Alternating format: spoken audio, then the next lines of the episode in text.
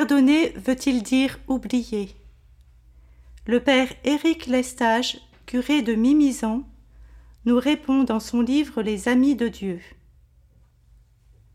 La grâce n'exclut pas la justice. Voilà une phrase d'un grand texte de Benoît XVI dans Spé Salvi.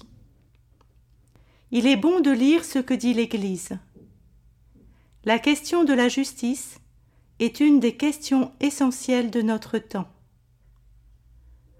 Depuis tout petit, j'ai entendu des personnes chrétiennes me dire et m'enseigner qu'un chrétien doit oublier le mal qu'on lui a fait et qu'il faut pardonner.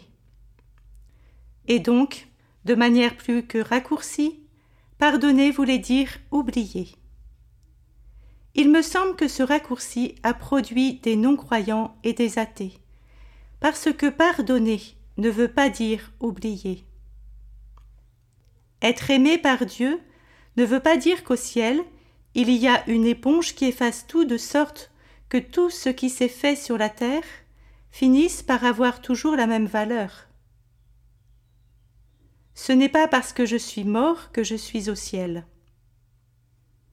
Dieu est Dieu, et en lui, il n'y a aucune trace de mal. Il est nécessaire d'être purifié, transformé, libéré, évangélisé. Benoît XVI nous dit À la fin, au banquet éternel, les méchants ne siégeront pas indistinctement à table à côté des victimes, comme si rien ne s'était passé.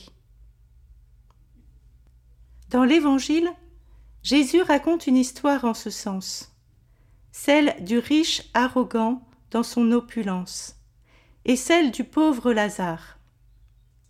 Le riche pensait sur terre qu'il était comblé, et en fait, une fois en présence de Dieu après sa mort, Dieu lui révèle tout ce qui lui manquait.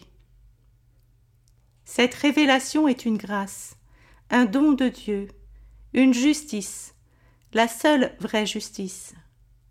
Rien n'est effacé, tout est éclairé d'une manière qui est la manière de Dieu. Rien à voir avec l'oubli. La vie est éclairée de cette lumière divine qui permet d'accueillir une vie vraie et libre, purifiée de ce qui l'empêche de correspondre à l'acte créateur de Dieu. Il s'agit d'atteindre la vie, et cela n'est pas si simple.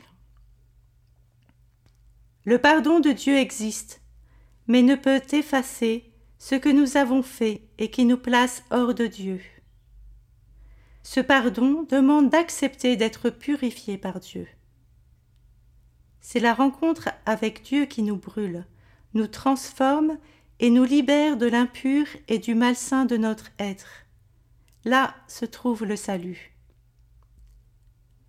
Notre façon de vivre n'est pas insignifiante, mais notre saleté ne nous tâche pas éternellement si nous sommes tendus vers le Christ, vers la vérité, vers l'amour.